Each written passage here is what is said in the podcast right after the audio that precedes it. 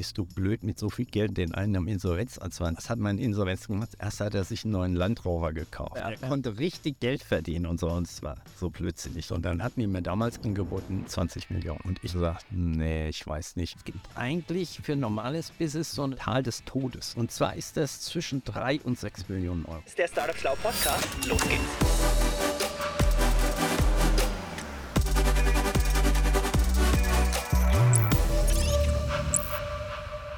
So, liebe Leute, wir sind heute im wunderschönen Frankfurter Nordend. Äh, ich habe hier auch einen Parkplatz gefunden, nachdem es ein bisschen gedauert hat. Und neben mir sitzt der liebe Christoph von Gleichen. Christoph, ganz herzlich willkommen im Startup Pulli. Erzähl uns doch mal, wer bist du? Ja, das frage ich mich auch öfters.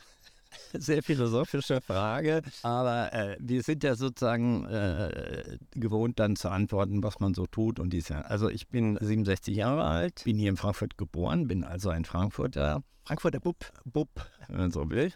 Ähm, war aber auch äh, lange Zeit im Internat, sodass äh, in, im Schwarzwald, sodass der Schwarzwald so ein bisschen meine zweite Heimat ist, vom Gefühl her. Ich bin da nicht so ein bisschen durch. Ja, aber ich habe ursprünglich, nachdem ich mein Abitur dort gemacht habe, mal ganz andere Ideen gehabt, wollte mal Philosophie und, und ich wollte ja Professor für Latein und Griechisch werden, also klassische Philologie.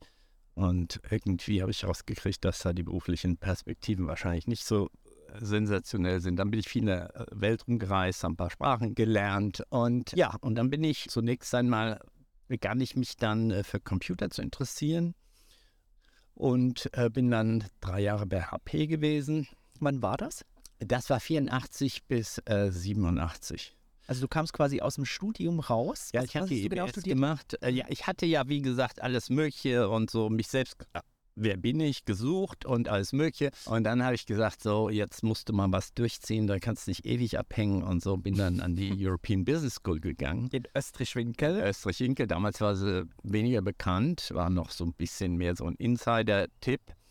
Und da war es relativ klar, ähm, da war die Wurst, äh, da hängt sie, schnappen. Ja? Also ich war gut durchgetaktet, alles war für mich das Richtige, habe ich dann noch gut fertig gemacht und bin dann zu HP gegangen. Mhm. Und HP hatte damals ähm, gerade einen PC-Bereich ähm, eröffnet. Das war ganz neu für die.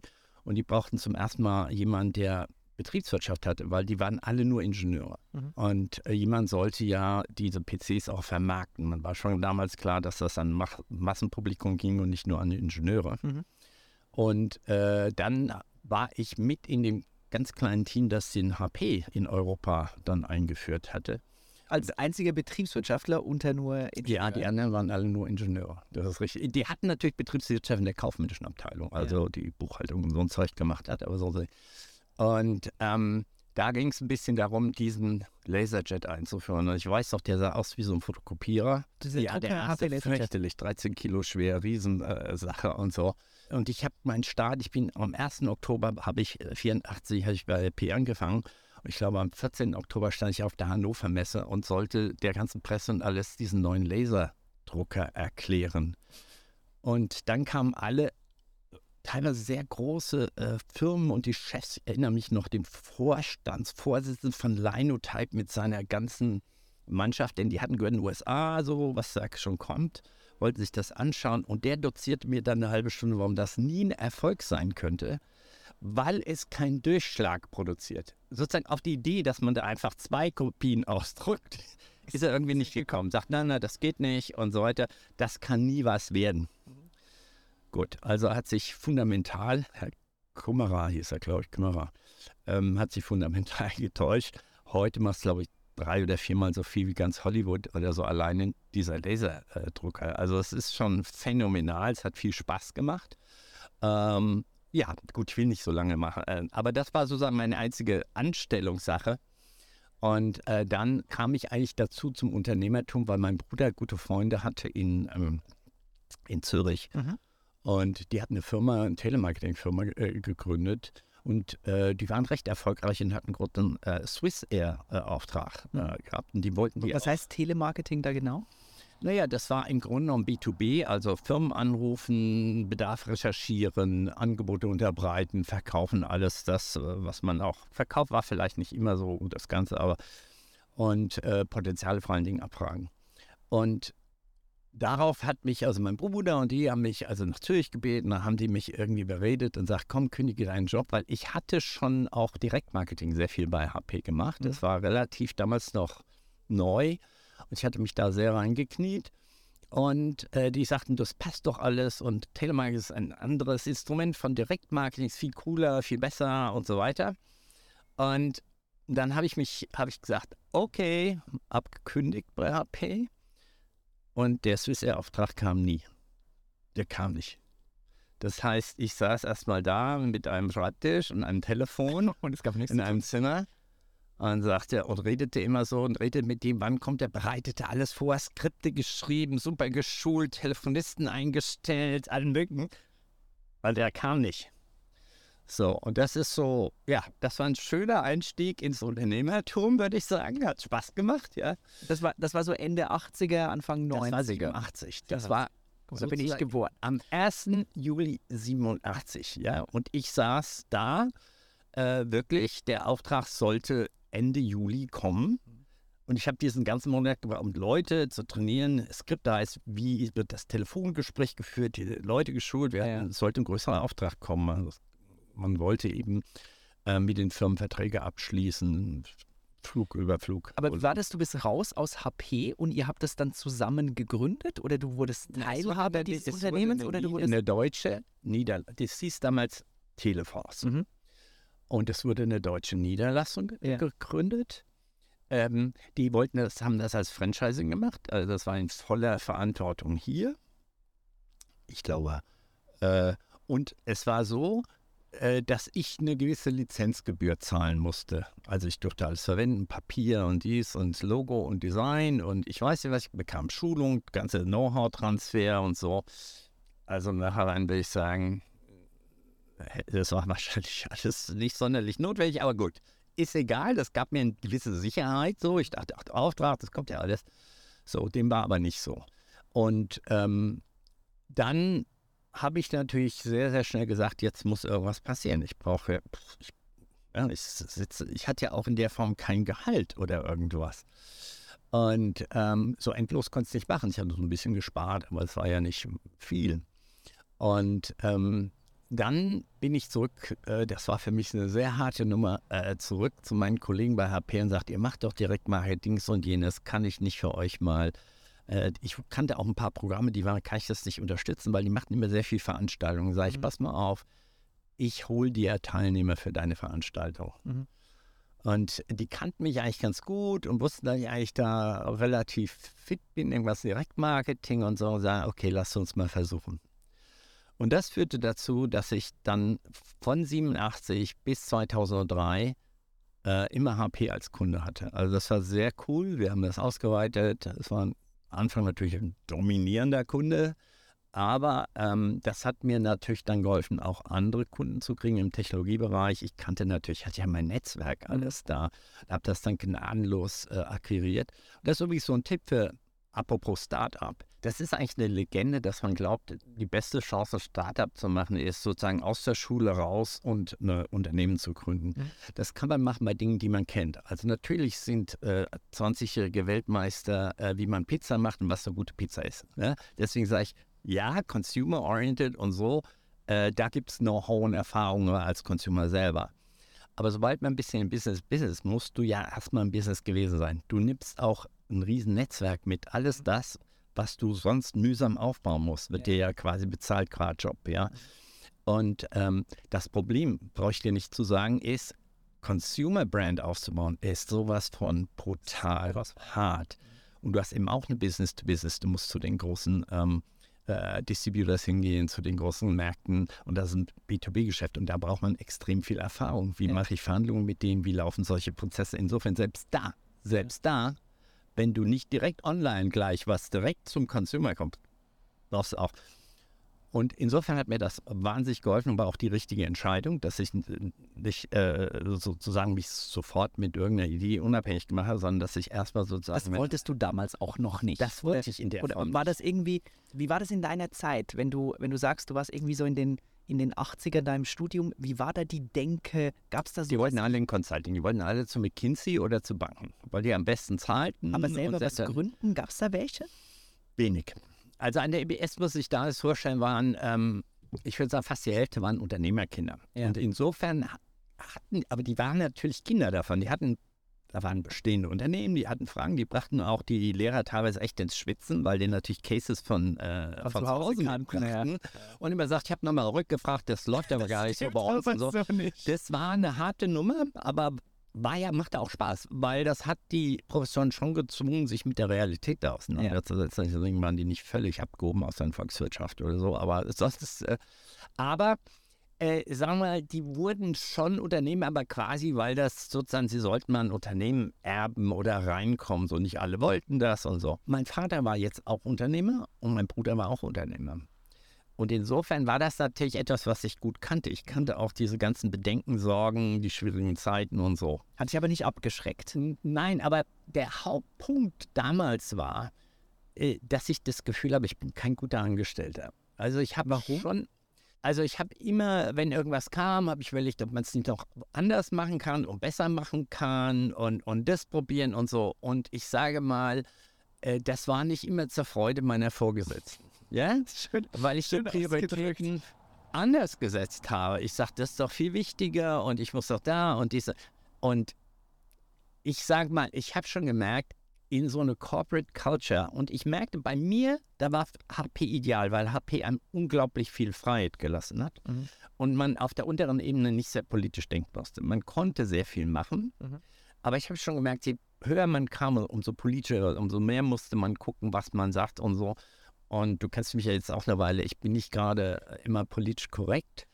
Und ähm, ich wusste, eine Karriere für mich in so einem Unternehmen, wo du dann Stück für Stück anfangen musst, ich mehr, wird wahrscheinlich schwierig werden. Und Mhm. das war eigentlich die Überlegung, ähm, warum ich dann plötzlich dachte, naja, vielleicht ist das ja doch ein Weg. Mhm. Ja. Und das war speziell da, weil ich Marketing wollte ich eigentlich weiterkommen und so. Und dann gab es eine Regel bei HP, die hieß Sales machen. Ohne Sales kannst du äh, aufsteigen. nie aufsteigen. Mhm. Was im Prinzip gar nicht falsch ist, weil das heißt, du musst dich mit dem Kunden auseinandersetzen, musst mit denen sprechen und Ja. so weiter. Was sie auch im Grunde genommen total bereit war. Das Problem war nur, weil ich keine Ingenieursausbildung hatte. Ich war ja kein Ingenieur. Und bei HP ist man in der Regel ein Ingenieur oder zumindest ein Naturwissenschaftler, Physiker oder Und haben wir da über dich gelacht, weil du so ein Nee, das nicht. Aber das, bist? aber nee, nee, aber das, was, was entscheidend war, die haben gesagt, tja, du kannst gerne Sales machen, so. Aber im Grunde genommen äh, musst du quasi so ein intern Apprenticeship machen von zwei Jahren. Also ich höre mal, ich trainiere teilweise euch, ich zeige euch, äh, stelle die Modelle vor, ich war Produkt in gewisser Weise, ja. Es war zwar Marketing, Produktmarketing, aber de facto kannte ich die Technologie, ich kannte die ganzen Produkte. Und ich war jetzt eigentlich nicht bereit, zwei Jahre so fast so einen internen Trainee da zu machen für Sales, Ja. weil ich das nicht gesehen habe. Ich glaube, ich wusste, wie Verkaufsskills sind, weil ich hatte ja öffentlich reden, PR, die Artikel geschrieben, alles Mögliche gemacht, dass ich dann versucht habe zu verhandeln und gesagt habe, ey, reichen sechs Monate auch und ich hätte mich vielleicht auf neun Monate oder, ähm, die haben ja schon sehr lang gewesen, aber aber die waren da sehr, sehr bürokratisch in der Hinsicht. Nee, das geht nicht alles für nicht. Ah, machen wir das eigentlich sowieso nicht, aber okay. Und das also, kam zusammen mit dieser anderen Sache, dass ich sagte, ha, eben auch so, dass ich das diskutiert habe und sage, das akzeptiere ich nicht und so. Das war, zeigte so, hm, wie soll das da weitergehen? Ja. Und deswegen war ich ready und das hatte mein Bruder irgendwie auch gemerkt und ich hatte ja viele der Skills, die man dort brauchte. Marketing kannte ich gut, das Direktmarketing. Und das führte dazu, dass ich diesen Sprung gewagt habe. Und wenn du natürlich einmal da drin bist und dann gleich so, ja, also sitzt da, all ready to go, Und es Und- kommt nichts. und da kommt nichts, ähm, dann kriegst du das Adrenalin und dann weißt du was, aha, davon. Okay, ja, das war, wovon mein Vater gesprochen hat. Und äh, dann äh, ist man doch erstaunt, äh, was man da äh, plötzlich an Reserven rausholt und Einfallsreichtum und wie auf einmal äh, sozusagen auch äh, so die Barriere jetzt zu den Kollegen gehen, das ist ja ein Eingeständnis und so. Ich hatte denen alles erzählt von dem geilen Swiss-Auftrag, der kommt und wie ich da durchstarten werde und so und dann quasi angekrochen zu kommen und sagen, Ist doch hey, nichts passiert. ja, Ja. nicht gekommen und so. Aber die waren super Kollegen und super nett und, und ich, sie haben es mir auch nicht ausgefallen, sondern sie haben schon gesagt, sie haben mir schon zu, sie haben das sehr genau, die haben also auch gleich einen dann neben mich gesetzt, wie bereits vorher. Also sie wollten das sehr genau wissen, wie ich das dann mache. Ja. Aber da hat es schon ein bisschen geholfen, dass das Know-how aus der Schweiz da war und die Jungs, die waren fit und so. Und ähm, das ist dann auch sehr gut gelaufen. Und, äh, Das hast du dann bis 2003 gemacht, 2003. Nein, nein, nein. Ich habe ähm, eigentlich nur bis äh, 95 Telemarketing gemacht, weil das wurde immer kompetitiver und auch immer, äh, die Preise, es kamen dann sehr, sehr viele rein, das ist wie, wie so viel sind. Ja, auf einmal zieht das Tausende an, jeder sagt, telefonieren kann ich auch in dem Kram. Beschreib mal, was hast du da in so einem Tag gemacht? Hast du da 50 Telefonate gemacht? Oder wie, wie sah so ein durchschnittlicher Arbeitstag da bei dir aus? Also ich war diese berühmte Unternehmersache. Die Frage ist, dass ich selbst operativ nicht so viel machen konnte, weil ich hauptsächlich akquirieren musste. Ja, also es ist ja immer so, hast du Projekt, ja, fängst du an zu arbeiten und dann ist das Projekt zu Ende und du hast nicht akquiriert davor und dann fängst du beim Punkt Null an. Das ist ja dieses äh, scheiß Business da in diesem Bereich. Und ich glaube, das ist auch eines der wichtigsten Lehren, der jeder erfahrene Unternehmer sein wird, sagt, nie im Leben aufhören zu akquirieren. Immer akquirieren, immer, egal wie, wenn du operativ irgendwo tätig bist, einen bestimmten Prozentsatz immer, immer äh, frei halten für Akquise, weil sonst brichst du gnadenlos ein. Und das ist immer Tod, Leben, Tod, also digital. Also das ist ganz schlimm. Nein, wir haben natürlich relativ schnell Studenten hauptsächlich eingestellt, weil wir Technologie, technologische Produkte hatten. Wir hatten alles Mögliche getestet und haben gemerkt, dass Studenten eigentlich da am fittesten waren. Die kannten sich auch mit Technologie aus. Und das war für die auch attraktiv, da zu lernen, weil die Hersteller kamen, brieften ein und sagten, wir möchten ganz gerne ähm, an die Händler, äh, neue Händler gewinnen. Ja? Ja. Und die müssen dieses, dieses Profil haben. Und ähm, wir möchten die zu einer Veranstaltung einladen, ruf die an, akquiriere die, aber quali qualifiziere sie vor. Also Ja. die müssen eine Mindestgröße haben, die müssen mindestens bereit sein, einen Verkäufer abzustellen, speziell an Zertifizierung und das alles zu machen. Und habt ihr nachher die Daten weitergegeben an den eigentlichen Ja. Auftraggeber und Ja, der hat es nachher geclosed? Der, der Eigentümer war der Auftraggeber. Sehr häufig war es nicht direkt closen, sondern es war ja eine Händlerbeziehung aufzubauen, Ja. neue Händler zu gewinnen, die zu profilieren. Ja. Was wir auch sehr viel gemacht haben, waren Firmen anzurufen und einfach rauszukriegen, was haben die an installierter Hardware, was sind ihre Purchase Intention, also was wollen sie kaufen, gibt es die haben euch das denen- Ja, die haben uns das erklärt. Aber das, das war eben sozusagen auch die Psychologie, wie man das macht, wie man da reinkommt. Immerhin haben wir angerufen im Namen von HP. Mhm. Und wenn wir halt IT-Leiter oder so anrufen und wir sind HP, sind wir für Ja, ihn relevant. Ja, klar. Wir verstehe. sind ein wichtiger Anbieter für die. Und ähm, da war es auch noch nicht so bekannt, dass es eine Telemarketing-Agentur war. Also Mhm. die dachten, wir waren ja Auftrags, sozusagen im Auftrag, ja.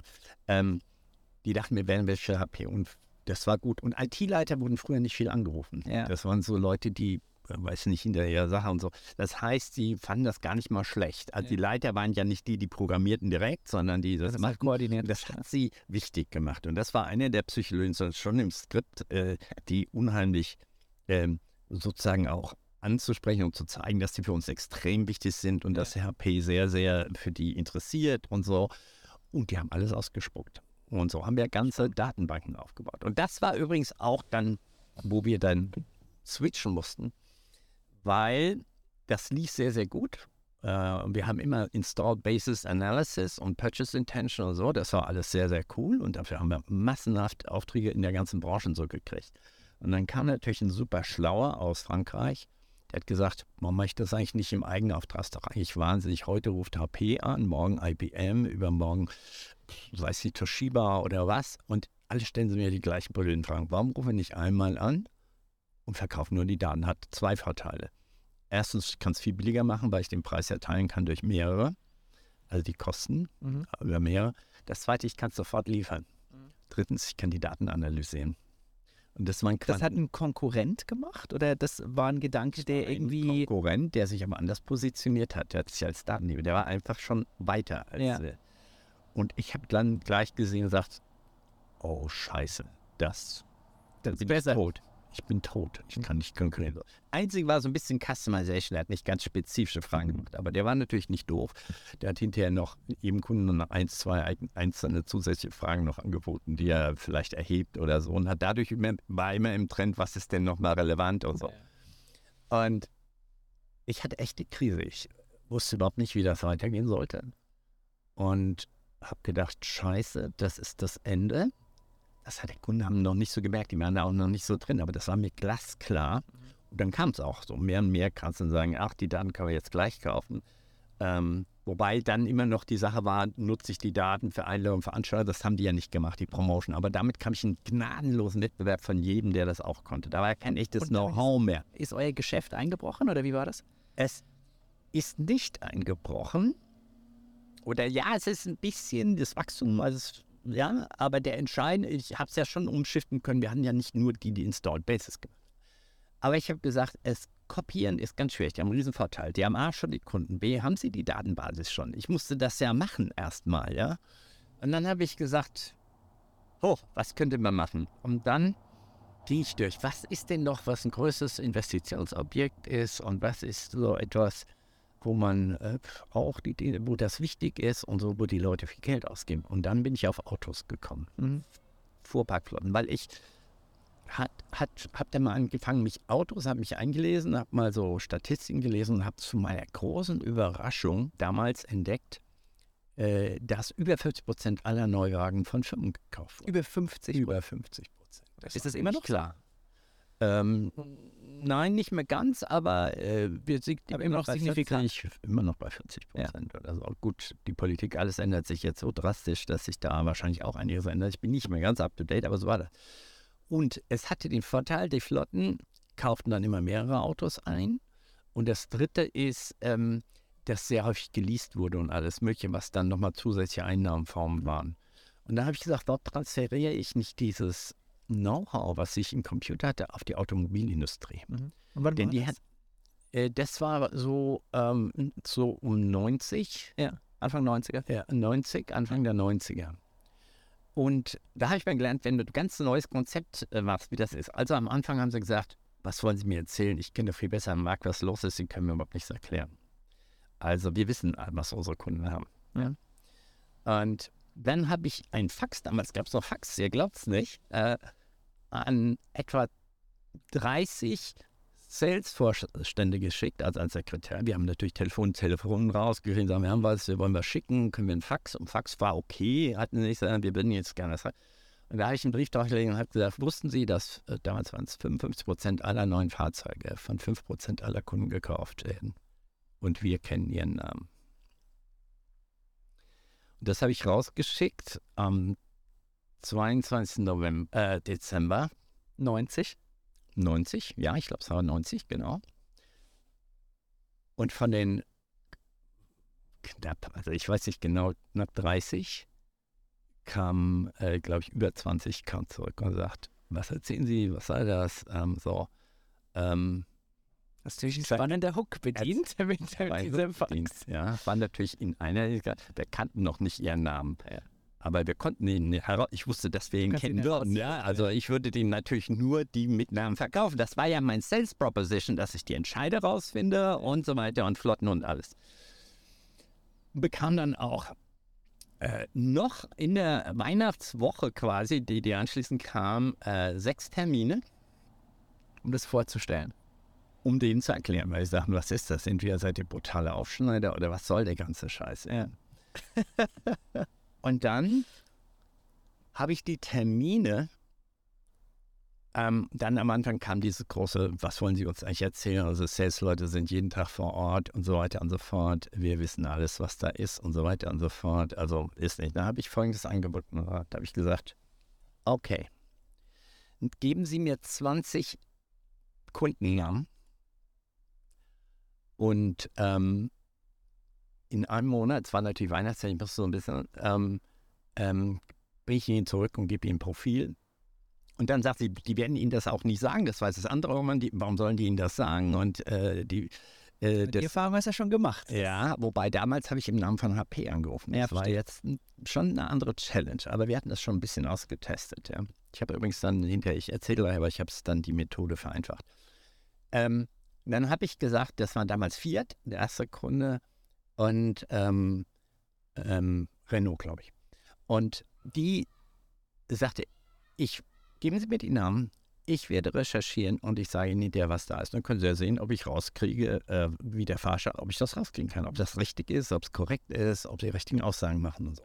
Aber erklär nochmal, du hast, du hast an Vorstand, Sales-Vorstände von Fiat, VW und so weiter diese Faxnummer gemacht. äh, oder diesen Fax. Ja, die habe ich vorher telefonisch recherchiert. Ja? Genau. Dann habe ich das die und schreiben, dann ne? fanden die das dann, spannend. dann reagierten die, sagen, erklären Sie uns mehr. Ja? Mhm. Dann haben sie bezweifelt, dass wir das liefern können, Ja. was wir sagten. Und dann wollte Und- Fiat und Renault wissen, okay, gesagt, wer sind jetzt die größten Kunden? Ist Und es wird, ist Ja, es und dann habe ich gesagt, gut, show, don't tell, geben Sie mir 20 Namen Ihrer Kunden und ich komme wieder und liefere Ihnen äh, Profile. 20, Kostenlos, kostenlos. Ja.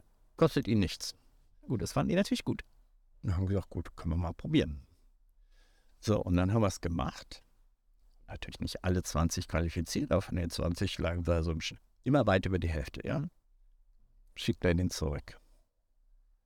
Und dann kam erstmal nichts. Und dann, weil die sind, ich habe hinterher verstanden, die sind zu ihren Verkäufern gegangen, alles, weil offensichtlich war so, dass viele Dinge kannten die nicht. Aber ihre Zahlen zum Beispiel haben weitgehend gestimmt und so. Und sie haben plötzlich gemerkt, dass da unheimlich viele Wettbewerber auch noch drin sind, die die gar nicht auf dem Schirm hatten. Und dies war ja sozusagen die Marketingabteilung auch äh, mit Sales und Marketing und der war oben und der sagt, die scheiß Verkäufer, was erzählen die mir alles? Das stimmt gar nicht, weil ich, wir haben ja auch Kaufabsichten und so. Ja, das habe ich gar nicht auf dem Schirm und da sind die anderen drin. Auf einmal war echt Politik und das heißt, die mussten erstmal intern verifizieren, oder stimmt. Dann sind sie selbst noch einmal recherchiert, ist das wirklich? Ich dachte, es wäre zu 100 Prozent unser Account, aber jetzt sehe ich, hier ist ja noch VW drin und noch ganz andere Dinge, als was die mir immer erzählt haben und so. Also es war Deswegen, ich dachte mal, aber scheiße, warum tut sich da nichts? War mir so falsch und so. Ich war richtig, ich saß da auf glühenden Kohlen. ja. Und dann war es so, dann kann wir, wir wollen reden. Und stellt sich heraus, sagt, also sei von Gleichen, wir sind total überrascht, aber weitgehend hat sich das äh, bestätigt. Klar, hier unsere Zahlen, wir haben noch, also haben ein bisschen rumgemäkelt. Ich wusste, jetzt wollen sie mich einen Preis runterhandeln. Und dann hat er gesagt, okay, was können Sie liefern? Der allererste war Fiat. Fiat war so schnell. Und die haben damals, glaube ich, am 30. ähm, Dezember abends einen Vertrag und sagen, wir wollen 1000 Profile, ähm, Firmenprofile haben äh, pro Monat. Und was hast du dir da bezüglich Pricing überlegt? Weil du hast es ja geschafft, ein Abo-Modell da reinzubringen, Ja. was, was ich grenzgenial finde, Ja. aus so einer Cash-Planungssicht. Ja, ja. Ich habe einen Preis pro Profil genommen und habe damals wusste ich ja, wie viel es kostet, sowas zu telefonieren. Mhm. Und ich wusste, sowas äh, zu telefonieren, individuell zu recherchieren, war mindestens 30 äh, äh, D-Mark damals. Ja.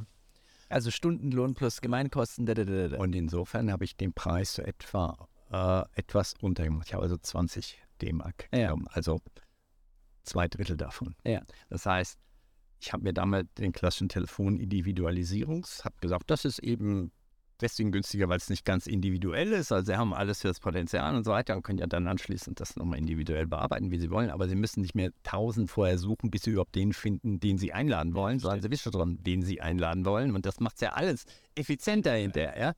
So. Und da habe ich gesagt, pro Profil 20 ähm, D-Mark. Und dann haben sie ein bisschen rumgezockt, weil 1000, mal zwei waren 20.000, 20.000 im Monat. Ähm, mal 12, ja. Aber die wollten 1000 Profile jeden Monat? jeden Monat haben. Jeden Monat. Zusätzlich oder aktualisiert oder Nein, immer neu. Ich kannte die alle nicht. Die sagen, jetzt ruft er. Ich hatte ja genau gesagt, sag, es gibt etwa 1,4 mittelständische Unternehmen. also ihr habt Äh. denen eigentlich ihren Markt erklärt. Ja, das kam dann. Ich wusste ja, wie viel es gibt im B2B-Bereich und so weiter und hatte ja Statistik vom KBA alles soweit ganz gut stu- studiert. Kraftfahrtbundesamt. und äh, Kraftfahrtsbundesamt. Und wir wussten, wie viele Flotten es gibt und die haben sich, das Hauptthema war, dass sich aus Leasings und Flottengründen und die Flottenpolizei immer nur 20 Fahrzeuge, also sie interessierten sich hauptsächlich für 20 Fahrzeuge. Mhm. Also sie wollten eigentlich nur Unternehmen haben mit 20 Fahrzeugen.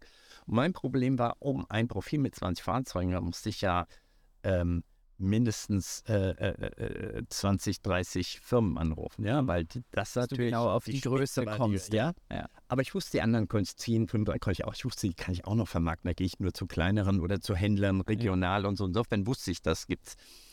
Und ähm, deswegen musste ich das auch so preisen, weil die wollten ja nur diese 20 eigentlich haben. Ja. Und ähm, dann habe ich ihn noch ein bisschen bequatscht, dem anderen noch und sagt, was ist, wenn einer äh, 15 hat, aber er will gerade jetzt so und so viel noch kaufen oder ist gerade im Wachstum beim Aufstocken oder so. Wollen Sie die nicht gerade frühzeitig haben und jetzt schon bearbeiten? Also wir haben es häufig dann noch ein bisschen runter. Später war so das Limit 10. Aber das macht für mich einen Wahnsinnskostenunterschied, ja, weil der Unterschied an Calls, die ich machen musste, um einen zu erwischen, der 10 hatte und einen, der 20 hatte. Und dann hatte ich ja noch viele, hatten 5, 6, 7, was mache ich mit denen? War typische Händlergröße. So, und so ging das los. Und als der Erste unterschrieben hat und dann andere hörten, ähm, dann sagt sie, oh Mann, scheiße, wir machen all Marketing und alles mögliche und das ist so viel billiger, weil wir kriegen gleich die, wir gucken nicht, ich muss den Sales nicht rumrennen lassen und gucken lassen und so weiter. So. Ja, machen wir auch. Und das ist interessant, die einzigen, die es nicht machen, waren die ganz großen. VW natürlich nicht, weil er sagt, wir kennen den Markt, wir dominieren den Markt, wir haben die besten Informationen, warum soll ich das, diesen Vorteil aufgeben? Ja? Und deswegen fingen die ganzen Kleinen an. Die Japaner, die Franzosen, die Italiener, alle die, die gar nicht diese Abteilungen aufbauen konnten. Auf einmal hatten die mehr Info als die Großen. Und das, diese Dynamik war natürlich brillante Dynamik, weil der Druck auf die anderen immer höher und der größte Triumph war, als der absolute dominierende Marktführer als VW uns dann hinbat und sagt, jetzt machen wir mal richtig. Und dann Wann war das? Das war zwei Jahre später. Es hat zwei Jahre gebraucht, wo sie uns ignoriert, immer wieder. Ja, immer wieder, vor, immer wieder gesagt, warum das überhaupt nichts bringt und warum das für die Quatsch ist. Sie haben so viel Know-how, das können wir gar nicht haben und so ein Scheiß. Bis einer immer sagt, die Quatsch, warum geben wir Millionen aus für etwas, was wir für ein paar hunderttausend haben können Ja. und arbeiten, nutzen nicht das, was wir einsparen. Und in der Bearbeitung, der Umsetzung, im Kontakt, im, sozusagen, weil Info selbst ist ja kein Business. Ja? Ja. Das ist, was ich damit mache. Kannst du ein paar Zahlen nennen, wie das war damals, als du aus diesem Telemarketing-Business raus bist und du gemerkt hast, hm, da macht es ein anderer besser? Was habt ihr da so im Jahr umgesetzt und wie ist es nachher weitergegangen ähm, im Autozählen? Also wir waren, ähm, als so um 90 herum haben wir so etwa 4 Millionen, 3 bis 4 Millionen gemacht. Ja. Mhm. Das war vor der Nee. Autozählgeschichte? Nee, eigentlich, jetzt sehe ich, bin ich, ich muss mich recht erinnern, weil, ähm, nee, ich glaube, es war nicht ganz. Ich lag so bei 2, zwei, 2,5 Millionen Ja. etwa. Mit dem alten Geschäft, Mit dem bevor, alten Geschäft. bevor das dem Autobusiness angeschäft ja. Was hast du da im ersten Jahr gemacht mit, äh, mit Autozählen? Weil ja noch, am Anfang ist ja nicht sofort was passiert. Nee, im ersten Jahr, das war aber, ich habe das gleich als separates Business ausgenommen, weil die ganzen Leute mir, also die sagten, weißt du, solange die Daten mir gehörten, Mhm. Ähm, könnt ihr ruhig Telemark, ich gebe euch meine Daten, ihr dürft ja damit nichts machen, wie zurückgeben. Aber als ich dann anfing mit die Sachen, dann wollten sie ja immer einen Abgleich machen, weil sie sagen, ich will ja nicht für die unbedingt zahlen. Verstehe, dann hast du ich sich habe. Dann haben separate die mir ihre. Daten gegeben. Dann sagen, ja, es geht aber nicht, kann ich ja nicht, dass sie das sind, weil ihr nutzt ja einen allgemeinen Pool. Und dann habe ich die Firma Dataforce gegründet. Ja. Und äh, habe gesagt, hier werden nur die Daten gehalten. So kam ich in dieses Database-Marketing rein. Aber interessant war, ich transformierte ja die äh, Teleforce mehr in was meine neue Positionierung mit dem Standardgeschäft, weil das war zu groß, konnte ich ja nicht abgeben. Ich hatte ja die ganzen ITler, die konnte ich ja nicht einfach sagen, bei Bayern jetzt Auto. So, und dann sage ich, was kaufen die bei mir? Nicht mehr die Daten, also das ganze Installed Business fiel weg. Aber ich hatte eine neue äh, Idee entwickelt. Und zwar haben wir uns dann als sozusagen Closed Loop Marketing, da ging es um das ganze Follow-up, weil wir immer festgestellt haben, der Vertrieb kriegt dann irgend so ein Lied oder eine Einladung, alles vom Telemarketing, ja, macht kein Follow-up. Und dann haben wir eben gesagt, wir checken auch, dass ein Follow-up stand, weil nichts schlimmer als Interesse wecken. Ja, dann meldet dass sich der passiert. Verkäufer nicht. Und das war natürlich hart, weil dann Marketing und Sales kontrollierten damit auch ihre Sales-Leute. Ja, dadurch, das waren sehr, aber wir haben ein ganz ausgefeiltes System gehabt, wie wir computermäßig damals schon nachverfolgt haben, immer sagten, wie viele Leads waren, wann ist kontaktiert worden. Wir haben diesen zweiten, dritten Anruf, Quality Assurance und so und haben dann äh, sozusagen sichergestellt, dass es funktioniert. Und das haben wir in einer Art Closed Loop mit den Datenbanken und alles. Dadurch hatten wir auch IT aufgebaut, die wir dann brauchten, auch für äh, Dataforce. Und das führte dazu, dass wir hinterher eingeführt haben, dass Leads, die nicht kontaktiert werden, die wir quasi, damals war es nicht online, aber wir haben die publiziert, quasi haben gesagt, die sind up for grabs. Also welcher der Händler, IT-Händler so will diesen Kunden haben und dann wurde quasi auch so ein Versteigerungsprinzip geboten. und die haben, haben dann so, und das war ein sehr interessantes Konzept und dieses Closed Loop Marketing hat das eigentlich, so haben wir unsere Technologiekunden behalten. Ja. die waren auch da. Aber wir haben es dann nicht mehr Teleforce, weil das ein komplettes Programm war mit dem Nachfassen, Nurturing und alles. Und das war so ein Closed Loop Marketing. Und da haben wir gesagt, ist es mehr Marketing als Telefon, weil wir haben teilweise auch Post, alles Mögliche noch genutzt und haben es dann Market Force genannt. Also wir haben einfach einen Name Change gemacht, weil wir damit zeigen wollten auch, dass wir eine andere Position haben. also du kommst von Teleforce zu. Market Force zu und dann jetzt. Data Force. Ja, genau. Und die wurde groß. Die Mark Market Force wurde insgesamt sehr, sehr groß. Ähm, wir hatten hinterher 300 Arbeitsplätze, also 300 Angestellte da mit Arbeitsplätzen. Das waren Teilzeit. Wir hatten, glaube ich, 130 äh, Telefonarbeitsplätze. Und ähm, das war also schon, und du musstest die Churn Rate bei Studenten waren 100 Prozent im Jahr. Ja, weil die konnten dann, wenn die Prüfung kam, nicht. Also das war, äh, ich glaube, ich bin hinterher durch Frankfurt gelaufen an jeder Zeit, hi, hi, hi, weil alle irgendwo schon mal mit dir gearbeitet haben. Sondern noch heute ich Leute, ist so lustig, ja. Und ähm, das wurde eine Riesensache. Also die HR war mit die größte Challenge, ja. Aber was für die ist attraktiv war, sie lernen viel über IT und so, das war der attraktive Faktor. Viele wollten einsteigen, konnten, hatten auch eine Referenz und bekamen so ein Training, das war eigentlich ganz gut. Und diese Market Force lief sehr, sehr gut. Äh, die Data Force war eher klein, aber die war stabil, hatte vor allen Dingen ein anderes Revenue-Modell. Die Mhm. war nicht projektorientiert, ja, sondern die war tatsächlich so ein Revenue. So dass sich das gut aufaddiert über ein stabiles, gutes Wachstum und so weiter. Und dann äh, kam nein, nicht 9-11, doch. 9-11 war das. Und durch 9-11 haben praktisch alle ihre Projekte sofort. Ich hatte fast nur S-Kunden. Ich hatte also die Creme de la Creme aller Computer. Wenn die Liste hatte, da war jeder drauf auf dieser Liste. Aber sie waren eben doch überwiegend projektorientiert. Mhm. Wir hatten so ein paar, die haben das systematisch gemacht, auch mit diesem Closed Loop. Aber es war interessant. Leute scheuten sich. Das war immer so, lass es mal machen. Und da, ähm, weil sie auch intern Druck gekriegt haben von ihrem Sales, weil die Sales sich überwacht gefühlt haben. Gut, wir haben CRM hat das später noch mehr gemacht, aber dann kam quasi ein Stopp. Ein Stopp fast von allen großen Key-Kunden, dass sie sagen, wir müssen jetzt mal absehen nach dem Anschlag 2000. Project Freeze geht gar nichts mehr. Budget Freeze, wir wissen gar nicht, kommt hier jetzt Krieg, sind wir im Krieg und so. Es war ein Schock für die Amerikaner. Und da saß ich dann, äh, sozusagen 300 Telefonisten, äh, dann ITler natürlich noch, die das ganze Backup machen, Projektmanager hin und her Und Projektvolumen und Jung. quasi kein Einkommen.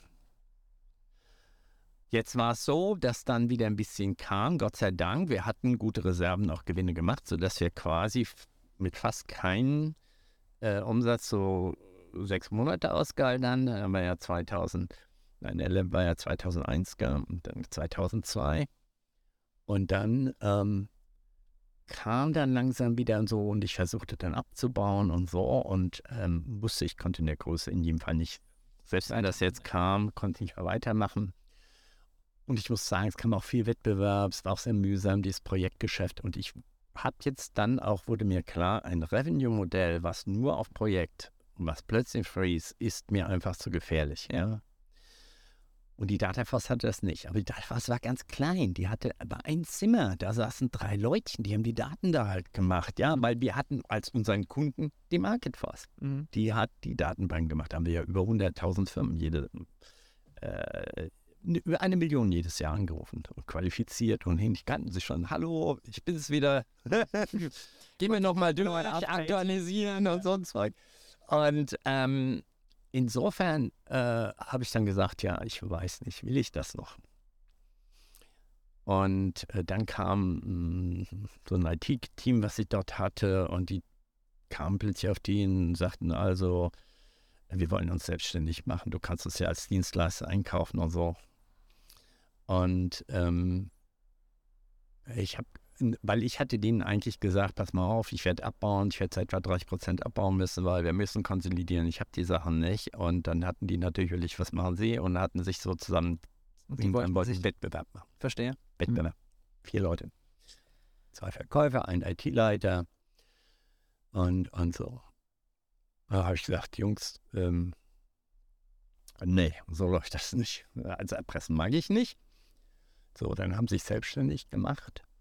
Und dann habe ich meine Key-Kunden alle angerufen und habe denen das gesagt. Ich habe gesagt, also es gibt hier die Leute oder ihr Verkäufer und ja, die haben Mhm. sie jetzt schlecht gemacht und die gehen alle davon aus, dass sie mit denen mitgehen. Ist das richtig oder wie ist das so? Ja. Und ich habe immer mit den Chefs meistens versucht zu sprechen, auch der Firma. Und zwar sehr interessant. Bis auf ganz wenige haben die meisten gesagt, wissen Sie, ich erlebe das auch immer so. Bei uns gehen auch Mitarbeiter mal weg und so. Und ich kenne das Problem. Und ganz ehrlich, wenn Sie mir versprechen können, dass Sie trotzdem das Liefern leisten können, und bleiben wir bei Ihnen. Das heißt, wir machen jetzt das mal weiter. Natürlich, wenn ich merke, dass Sie es nicht auf die Reihe kriegen, also für Sie werde ich hier jetzt nicht meine eigene Karriere, aber ich gebe Ihnen die Chance. Wir werden also bei Ihnen bleiben. Wir kündigen nicht unseren Vertrag und alles, aber wir wollen sehen. Und dann bin ich natürlich sehr ins in Action gekommen, Dings am Rotieren so, aber ich hatte Gott sei Dank noch weiterhin ein paar sehr gute, loyale Mitarbeiter und Mhm. die haben das einfach durchgezogen und das klappte. Und Im Nachhinein, ich habe einen einzigen Account damals verloren, ähm, aber die hatten schon vorher so eng mit denen zusammengearbeitet, die hatten sozusagen schon das Gefühl, die wären schon selbstständig gewesen. Es, ging so weit, dass die eine eigene Visitenkarte schon mit der neuen Firma hatten, arbeiten aber noch bei mir. Also es war schon, das war schon eine harte Nummer, ja. Ähm, so dass ich das ganz gut durchgezogen hatte. Aber der Punkt war, ich merkte überall, das alles wird schwierig und ich wollte da raus. Ich Mhm. wollte aus diesem Projektgeschäft was immer wieder vom Projekt raus. Und die Zahlen waren schlecht und dann sagte ich, könnt ihr, anderen könnt ihr gehen und so. Und dann haben viele Leute gesagt, nee, sie wollen nicht, weil sie haben so gepokert. Weil ich sage, wenn ihr nicht geht, das war dann später, also Ja. Ähm, als dann wirklich, wo ich überlegte, ich musste verkleinern, so ich habe das jetzt zeitlich ein bisschen verschoben, das hast du vielleicht gemerkt. Das eine war davor passiert, dann habe ich es gerade wieder geschafft, dann kam und dann habe ich gesagt, dann werde ich Insolvenz anmelden, weil ganz ehrlich, ähm, ich möchte, und die hatten wohl ein bisschen sagen, der Christoph wird das nicht machen und hin und ich kriege eine höhere Abfindung und dies und jenes. Und du hast dann wirklich für das und Unternehmen die Insolvenz angemeldet. Und zwar, weil, was die Leute unterschätzt haben, ich war auch irgendwie nicht mehr mit meinem Herzblut in diesem Business. Es war mir zu stark. Die Margen waren auch nicht mehr so interessant. Der Wettbewerb war da. Ich hatte noch, äh, musste eh einen sehr unangenehmen Job machen, das runterzufahren. Und der ein- einzige Grund, der mich noch gehalten war, war ja Arbeitsplätze und die Leute nicht zu enttäuschen Ja. und schauen, wie die hinkommen. Und ich erinnere mich noch, als mir das dann so schwer gemacht, ausgerechnet von denen, die sowieso hätten einen Arbeitsplatz finden können, weil damals wurden die ja alle gesucht, die im Callcenter arbeiten. So insofern wusste ich, die kommen alle, bis auf Die kommen ganz wenige, unter. alle gut unter. Und Aber äh, verstehe ich es richtig, du hättest eigentlich schon früher rausgehen wollen, aber bist irgendwie noch so ein bisschen drin. ja, ich hatte versucht, so das zu retten. Deswegen habe ich gesagt, eine Sanierung. Ich Ja. mache die. Und dann hatte ich mich auch mit anderen Wettbewerbern unterhalten, die sagten, ah, ja, aber nur wenn sie fünf Jahre drin bleiben. Da habe ich Ja. gesagt, Nee. Nee, in keinem Fall. Und dann wollten sie, ich sag, ach, da ist wohl was, äh, es ist nichts. Und dann haben sie irgendwie versucht so, und ich hatte keine, ich bin eh schlecht da und angestellt, habe ich gesagt, das läuft nicht. So, und dann habe ich gesagt, okay, jetzt mache ich Insolvenz. Ich hatte aber eins, ich wusste, dass die Dataforce eine große Zukunft, also an die glaubte ich fest. Und es ging mir darum, wie kann ich diese Dataforce retten, dass die nicht in die Insolvenz reinkommt. Und da muss ich sagen, habe ich wirklich Glück gehabt. A, Glück und ähm, vielleicht auch ein Privileg oder so. Ich hatte einen sehr, sehr guten Freund, mein bester Freund, Partneronkel von meiner äh, Tochter auch. Ähm, mit dem habe ich gesprochen und gesagt, da ist dieses ganz kleine Unternehmen alles, kannst du das rauskaufen. Mhm. Einfach vorher kaufen, sauber und wir machen einen richtigen marktgerechten Preis. Ähm, er ist Gott sei Dank sehr vermögend gewesen, was aber nicht heißt, dass er leicht Geld rausgibt, so ist es nicht. Also er hat schon hart verhandelt sagt und so und ich habe einen Vertrag gemacht, dass ich es dann von ihm wieder zurückkaufen kann. Verstehe. Äh, weil, wenn sowas in Insolvenz geht, da ist eine Tochter, war Kind, die mit draußen, die war verkaufbar und ich wollte nicht, dass da irgendjemand anders. Und wir haben das ganz rechtssicher gemacht, der war nicht mit mir verschw- verschwägert, der Pre Preis war mar marktgerecht. Ja. Und ich habe natürlich einen harten Vertrag unterschreiben müssen, wie ich ihm da zurückzahlen muss und so, sonst hätte er es auch verkauft. er auch also, ja, hätte er es auch nicht gemacht. Und dadurch hatte ich das Baby sozusagen beiseite. Und äh, die Geschäftsführung war da unabhängig, war da auch nicht drin und so weiter und so fort. Und dann habe ich die Insolvenz da abgewickelt. Und ich muss sagen, das Einzige, was ein bisschen gefreut war, war die Gesichter der, die so gepokert hatten. Ja, die dachten, das wird der nie machen und dies und jenes. Und der hat doch einen Vater und das wird auch noch irgendwas machen. Das wird der gleich so bekannt als Personalberater und so. Nee, nee. Ähm, wie so die Kinnlade runtergefallen ist. Gut. Und dann haben wir es durchgezogen und es hat ein wirklich beschäftigt und ich kann nur sagen, es wird heute viel geredet, mal Insolvenz, das macht man so auf der linken Backe. Dem ist nicht so. Also damals war es jedenfalls so, ähm, dass ähm, wenn man irgendwo sagt, der eingeladen und sagt, ja, was haben Sie, ja, ich habe Insolvenz gemacht, äh, dann kam so Kommentar wie, ah, ja, haben Sie gerade, interessant, früher ist man äh, ja noch in den Keller gegangen, gell, und hat sich erschossen oder so, macht man heute anscheinend nicht, heute erzählt man das so und so. Echt? Brutal. Das haben wir dir gesagt. Ja, so indirekt, ja. Also teilweise auch direkt gab es. Echt. Also das war schon ziemlich hart. Ich glaube, heute würde sowas nicht mehr ganz so passieren. Aber, Nein, ich glaube. aber ja. Und die Banken, die vorher immer gekommen und gewartet, als mich machen, die versucht haben, ihr Geld anzudrängen. Also auf einmal haben sie sich fünf Stunden warten lassen. Du kriegst immer härtere Du hast sofort einen Stempel drauf. Ja, härtere. Na, die lassen sich ihre Macht spüren, ja. Aber ich hatte damals Gott sei Dank was gemacht, was life-saving war. Weil ich hatte natürlich viele meiner Kredite persönlich unterschrieben, Ja. persönliche Haftung. Und was ich vermeiden wollte, war eine persönliche Insolvenz. Yes. Und ich hatte eine Forderungssession gemacht. Und dadurch, dass dadurch dieses Lead-Management wir durchaus auch ein bisschen längere Projekte hat, die ein bisschen längerfristig war, wusste ich, dass die waren auch unternehmenskritisch in gewisser Weise, dass die Kunden nicht sofort aufhören, wusste ich, dass auch wenn wir in der Insolvenzphase waren, Kommt trotzdem was rein. kommt rein. Und ich hatte mir auch irgendwie abgesichert, dass ich immer in der Buchhaltung halt immer wusste, was reinkommt und, Ja. und so, so dass ich wusste, die hatten eigentlich relativ viel Geld auf der Kante dort. Und ich bin zum Banken gegangen und die Banken kamen nicht und wollten dann die Bürgschaft einlösen bei mir. Das können die ja machen. Da habe ich erklärt, also ich selbst habe nichts, ich habe alles in die Firma geschickt, was ja alles stimmte. Und ähm, aber sie haben doch die Forderungssession. Das Interessante war, dass die Banken damals diese Forderungssession eigentlich nicht wollen sagen, wissen Sie, wenn Sie pleite Kindern zahlt, eh kein Kunde mehr, weil die warten gerade aufs Insolvenzverfahren Ja, und da das kommt dauert kein Zahn, ewig das ist und- null, da kommt null Geld rein und so weiter und so fort. Und ich sagte, das ist aber bei uns nicht, weil die brauchen die Daten, das ist wichtig, weil die haben das implementiert in ihrem System. Machen Sie. Dann riskieren Sie doch nicht. Nehmen Sie es doch. Naja, und dann haben sie sich überreden lassen, die zwei größten Frauen der Sparkasse und äh, Volksbank. Ähm, Nassauer Sparkasse und die Frankfurter.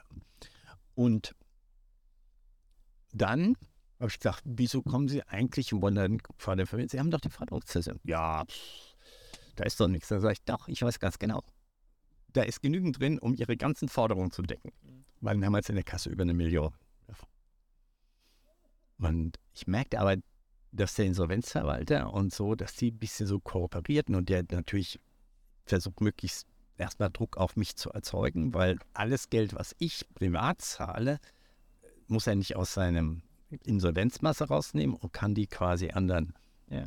bezahlen. Und dann kriegt er eine relativ hohe Auslösung und das sieht ja gut aus.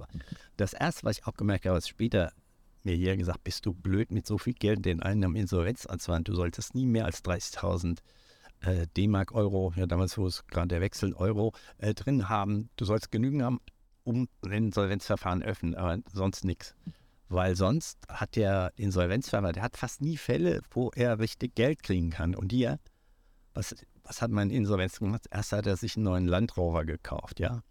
Und er hat das Verfahren versucht, so lange hinzuziehen wie möglich, weil, Weil er hat er spart dann die Insolvenzmasse ab. Er konnte richtig Geld verdienen und so, und es war so blödsinnig so. Na gut, ich habe dann jedenfalls, der Druck von so einer Bank ist sehr unangenehm, äh, auch privat, weil die wollen ja von dir privat und hin und her. Aber der Hauptpunkt war, irgendwann haben sie gesehen, ich werde irgendwie, ich werde nicht reich werden und de facto liegt dort das Geld. Ich habe den immer mal wieder einen Kontoauszug kommen bis dann hinterher ein Insolvenzverwalter merkte, dass ich das nutzte und das sperrte, aber es war genügend drin, da gab es nichts.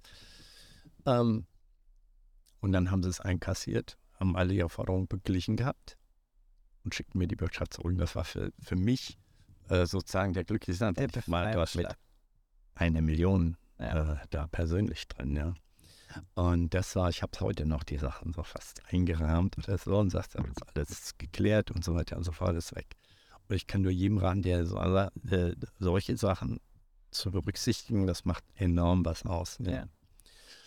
Und ähm, Aber dann Ja, hast du gut. nachher direkt weitergemacht mit, Nein, äh, mit hab Dataforce. einen Puff, weil mich hat das, Weil das hat Insolvenz ging mitgenommen. Von 2003 bis 2006, also er hat das über drei, Drei Jahre gestreckt. da war so viel Kohle, da war so viel Kohle, das war für ihn Geschenk Gottes. Ja. Und ähm, so, und was habe ich in der Zwischenzeit gemacht? Ich war dann Freiburg und habe die Dataforce beraten. Ja. Und so habe ich natürlich äh, da nicht sehr viel Geld, also, aber ich war Aber so ein bisschen in der Geschäftsführung, um die nicht zu belasten Ja, verstehe. am Anfang. Und ich wollte die, die Hand, die ich auch ständig beschäftigt kam, schreiben, Anforderungen hier, da, musste vorbereitet. Also ich war richtig busy in der Zeit. Ähm, und dann habe ich natürlich ja was schon beraten und so weiter und so fort. Ich habe die auch nicht sofort gekauft. Die war erstmal, ich war sozusagen erstmal Berater für meinen Freund. Quasi so- Dienstleister so, ja. und Aber dann, äh, ich bin dann zwei, zwei, 2005, also zwei Jahre später, dort dann eingestiegen ja. weil da war weitgehend alles ab. Das wurde zwar das Verfahren erst 2006 abgeschlossen, aber es war im Grunde genommen durch äh, 2005. Und ähm, ja, und dann wurde aus der Dataforce, aus diesen drei Leutchen, die da saßen, ähm, hat sich das dann gnadenlos entwickelt. Und äh, ich glaube, die, die Market Force hatte damals auch knapp 10 Millionen. Jahresumsatz? Ja. Mhm. Und dann, ich erinnere mich noch, 20, äh, 1999 kam ein Anruf und er sagten, ja, ähm, hier ist, ist die Werbeagentur von General Motors. A World, einer der, Ogilvy oder nee, nee, nee, ist eine andere, ganz, Ericsson, McKen Ericsson. McKenna Erickson, ja. und sagt also, unser ähm, äh, Chef aus den USA kommt und unser Europachef ist hier und wir wollen mit ihm ein Gespräch führen. Und ähm, so, gerne. Und dann haben wir uns getroffen dort und ähm, dann sagte ich, wir würden sie gerne kaufen. Und ich sage, ich, warum das? Äh, ja, also wir betreuen schon seit, ich weiß nicht, 50 oder 70 Jahre ähm, McKinney Harrison und General Motors sind zusammen und Opel war damals mit der größte Autokunde, den wir hatten. Das ging eben, weil die haben Auto sozusagen Autodaten gekauft und dann die ganzen Marketingaktionen dort Ja, drauf gemacht. Das war ja eigentlich intelligent. Du hattest die Daten, das war der Hook und dann haben sie die Dienste, weil das war viel besser integrierbar. Die mussten nicht die Daten nehmen wie den anderen. Und sie sagen, wir wollen das einfach nicht, dass da eine wächst außerhalb unserer Kontrollenliste, werdet ihr vielleicht von jemand anders gekauft und dann haben wir da äh, einen anderen Account drin, der dann von dort so eine Speerspitze rein hat. Ah. Und dann haben wir hin und her und sagen, ja, was ist Ihnen denn das wert? Und hin und her, ich habe eigentlich keinen Plan. Weil damals schwimmten die am Erfolg, weil die Dataforce sozusagen zwar klein war und nicht viel machte, aber die war der Hook um diese ganzen Serviceaufträge drumherum. Insofern war das natürlich ein schönes Konzept. Das funktionierte ja sehr gut. So, und dann hatten die mir damals angeboten ähm, 20 Millionen. Und ich in meiner Vollwahnsinn Hybris sagte, nee, ich weiß nicht. Und dann bin ich bei ihnen angestellt, wie läuft das und so. Die hatten mir dann gesagt und so. Und nie, also ich war sehr skeptisch. Aber das Entscheidende war, das war wirklich auch blöd. Ich verstehe auch nicht, was sie die haben keine, nicht gezeigt, wie das finanziell, weil ich ihnen gesagt habe, wenn wir den Deal über 20 Millionen machen, muss ich ja davon sofort ein Drittel Tax zahlen oder Mhm. so. Ja? Woher sollte ich das Geld nehmen? Also ja, es wäre schon bang, wird das, wenn hier ein Kaufvertrag ist, schon finanzieren so. Und das war für mich so abschränkend, auch in der Art und Weise, wie sie es gemacht haben. Und ich bin da auch zum Banken, die waren erstmal völlig überfordert. Also ich hätte mich da völlig auseinandersetzen, weil auf Hochdeutsch, ich verkauf's weil die wollten auch das Geld dann nicht sofort überweisen, sondern das sollte über drei Jahre, Jahre gestreckt. so, gestreckt Das ist natürlich schön für deren Cashflow, aber für auch, dich. auch äh, erstmal war ein Riesenloch, ja, sodass ich gesagt das ist völlig unpraktikabel. Jetzt finden Sie mal eine Lösung. Ich war nicht so versiert in den Finanzen, man hätte wahrscheinlich eine Lösung finden können. Also. Aber ich habe gesagt, wenn das schon so anfängt und gleich mit so einem Problem, nee, ist nicht das Richtige. Wir wachsen doch und alles geht auch weiter, warum nicht? Wir machen weiter, ja. Und dann zwei Jahre später Insolvenz, ja. Also 99 kam dieses Kaufangebot Ja, ja. nach Überleg mal. 9-11, Überleg bisschen später So. insolvent. Wow. Von Ist 20 schon- Millionen auf. Ist schon krass. Zero. Ja. Äh, erstmal große Selbstbestätigung und so, wow, und du meinst, an, ähm, ja, so geht's. Ja, also vom Größenwahn in absolut, ja, also das ist sehr nah beieinander manchmal. Gut, aber dann das andere, das wuchs dann wirklich sehr, sehr beständig und ähm, wir wurden immer mehr, haben gelernt, und das war vielleicht der nächste große Sprung bei der Dataforce, dass wir nicht nur die Daten verkauft haben und recherchiert haben, sondern dass wir die kombiniert, das waren Mikrodaten, wenn du so willst, über Unternehmen, ne? das waren, wir haben sie kombiniert, mit Makrodaten. Das Ja. heißt, wir haben eingekauft beim KBA. Da muss ich haben, ich habe Glück gehabt, dass ich einen Mitarbeiter bekommen hatte, die er schon woanders gemacht hat und sehr viel mit Behörden zusammengearbeitet. Dann sagt die Behörden verkaufen auch. Die haben da, und ich wusste das gar nicht so. Mhm. Da sagt er, guck mal hier, wenn wir dann matchen, können wir viel besser suchen, wo wir die Firmen noch, die wir nicht kennen haben, wo finden wir noch die Firmen, sodass wir die wir können auch das Marktpotenzial erstmal bestimmen und dann auffüllen sozusagen und hinterlegen mit konkreten Namen, Adressen und so. Und so sind wir dann rausgegangen, pitchen dann, der Markt ist so groß, KBA-Zahlen sah, und hier haben wir diesen Grad erreicht, hier diesen Grad, hier die Penetrationsquote, hier und hier sind die Namen dazu. Das war natürlich ein Himmel äh, für diese ganzen Marketer-Leute da drin. Außerdem kamen die zu uns, wir hatten immer so Pressekonferenzen gemacht, die Daten, äh, wie viele neue Wagen, wir haben Marktanalysen, Trend gegeben. Und das hat ganz andere Abteilungen dann innerhalb äh, der, der Autohersteller. Zum Beispiel kamen die Händler, Netzwerkplaner, kamen hin und sagen, wo sind die Potenziale, wo leben die Leute, was machen die? Und wir haben mehr und mehr solche Daten verknüpft und geliefert. Das führte dann dazu, dass wir der größte Kunde des KBAs wurden. Das war Kundesamt, ja. Und äh, das heißt, wir waren für die durchaus, die haben eigene Mitarbeiter für uns abgestellt und so weiter und so fort. Und wir haben auch richtig Geld dafür bezahlt. Aber das war, wenn du so willst, auch ein Barrier of Entry. Ja. Weil jeder reingehen musste etwa 1, 2, 3, 4 Millionen hinlegen, um überhaupt die Daten zu kaufen. Und insofern war das ein sehr, sehr solides Geschäft. Damit seid ihr gut gewachsen. Damit sind wir sehr gut gewachsen. Und so lief das eigentlich so ganz gut und wir hatten auch dann hinterher wieder sehr solide und dies war richtig Einnahmemodell. Verträge Was über Jahre. Versicherung. Am Anfang des Jahres kam der volle Betrag für den. Ja, das hat buchhalterisch immer etwas schwierig gemacht, äh, weil das musste dann natürlich abgrenzen und auflösen. Wie machen wir das monatlich und so weiter. Du kennst das Luxusproblem. Scheiß, ja. Aber Aber ihr hattet planbare. Umsätze. Ja, und wir haben immer wahnsinnig Cash und planbare Umsätze und so weiter. Ich wusste also schon sozusagen im Jahre äh, 2014, was ich in 2016 schon mindestens als Umsatz mache. Da war ja, Erzähl das mal einem jungen Gründer.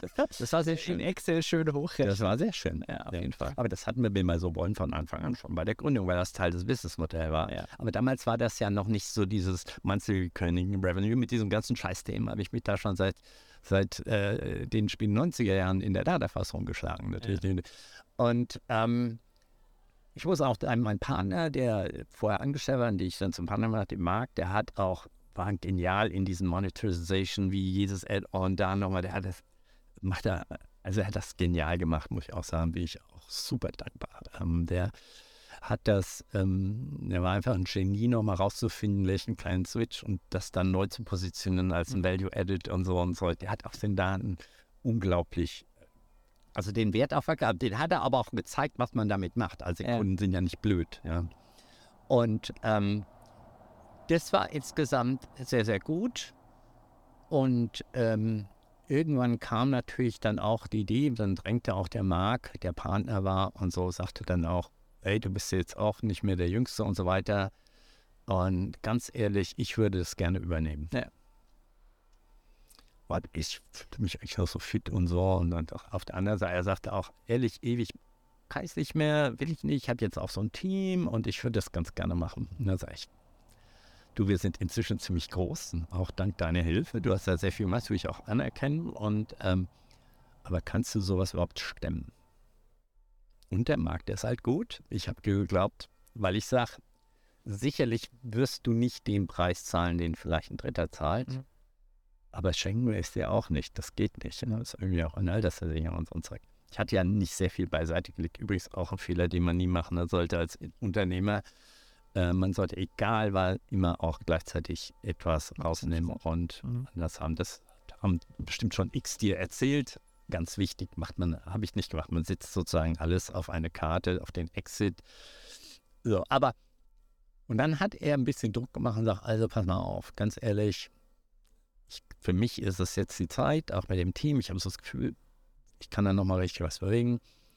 Und dann kam er doch durch auch die Förderung und so, ähm, auch die V-Bank und alles Mögliche, hat er das dann gemacht und hat mir doch ein sehr, sehr gutes Angebot Also hat er eine. Finanzierung zusammengezimmert Ja, und dann hast gemacht. du an ihn verkauft. Und dann habe ich an ihn verkauft. Und ähm, Das war kurz vor gesagt- Corona, oder? Das war so no, Ja. äh, 19 rum. Ja, es war, ja, es war im Oktober, äh, nee, es war im März war verkauft, aber ich war noch drin bis Ende äh, 19. Aber ja, ja, es war deutlich davor Corona. Aber es war auch kurz vor dem VW-Skandal, der dann im Oktober 90 kam und so, wo dann ein bisschen Erschütterung kam in der ganzen Dieselkrise, alles, die ganzen Geschichten war ja so. Aber ich muss sagen, ähm, obwohl ich vielleicht woanders, kamen ja dann auch irgendwelche Firmen, die uns beraten haben, mehr Geld gekriegt hätten. Wir waren auch im Gespräch mit anderen. Das war auch, warum der Markt dann Druck macht. Aber er sagt, nochmal jetzt für einen anderen, der rein habe ich eh keinen Bock und das will ich eigentlich nicht. Dann mache ich selber.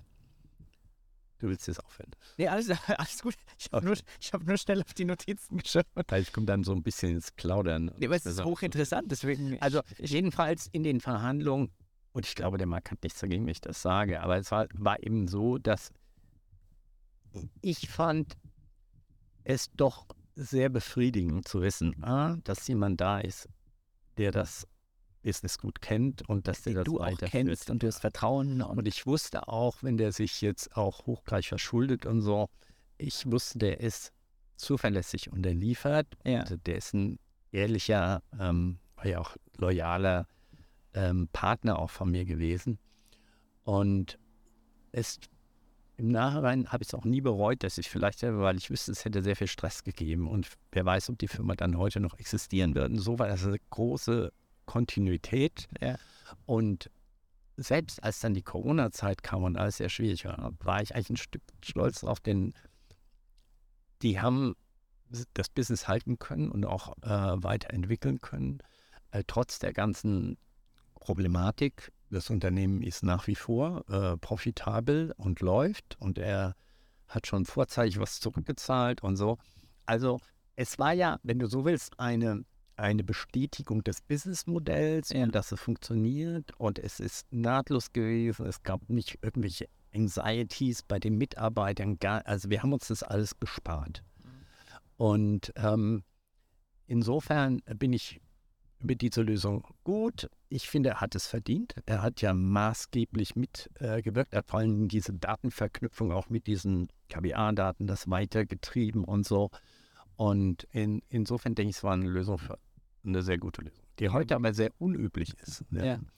Aber das hängt damit aus, weil heute sehr viel gleichaltrige Gruppen, äh, äh, äh, sozusagen Team im gleichen Alter starten. wie, wie Er war, war der? zwölf Jahre jünger als ich. Okay. Und dadurch war das, und er hat dann auch jemanden gehabt, die auch damit arbeiten konnte, die dann auch nochmal jünger waren. So. Das Ja. heißt, es, es konnte, Es war eine Nachfolge. ja, meine Tochter hatte ich mal reingebracht, aber die sagt, Auto will ich nicht. Und ist wieder raus. Sie war eigentlich gut. Ja, die war auch sehr geschätzt dort. Aber sie hat für sich äh, eine andere Karriere entschieden. Insofern war es, wenn du so willst, fast ein bisschen eine Unternehmensnachfolge, eine klassische Unternehmensnachfolge, die funktioniert hat. Und ich muss sagen, ich finde es schade, dass es heute wenig gibt. Es gibt noch im Mittelstand, wobei die auch suchen, teilweise Nachfolger, wobei ich glaube, es ist eine echte Opportunity, auch für Unternehmer, Junge, die ein Startup zu machen, sagen, dort als Nachfolgeoption irgendwie reinzugehen. Ich finde, es gibt ein paar, ich kenne jetzt auch so ein paar, die das machen. Du kennst auch äh, Philipp, gell? Ähm, ich denke, sehr befriedigend ist eigentlich eine gute Sache und ist viel weniger Stress, viel weniger Disruption für die anderen. Das hat natürlich einen ganz anderen Umfang, wenn du in ein Unternehmen reintrittst, was schon seit Jahren am Markt erfolgreich ist und funktioniert. Natürlich. Versus du baust etwas von Null auf und Ja, gehst durch Aber diesen er, ganzen er Pain. hat ja großen Teil mit aufgebaut. Ja, klar. sagen, er hat sehr, sehr viel mit aufgebaut. Insofern war es ja auch völlig richtig. Ja.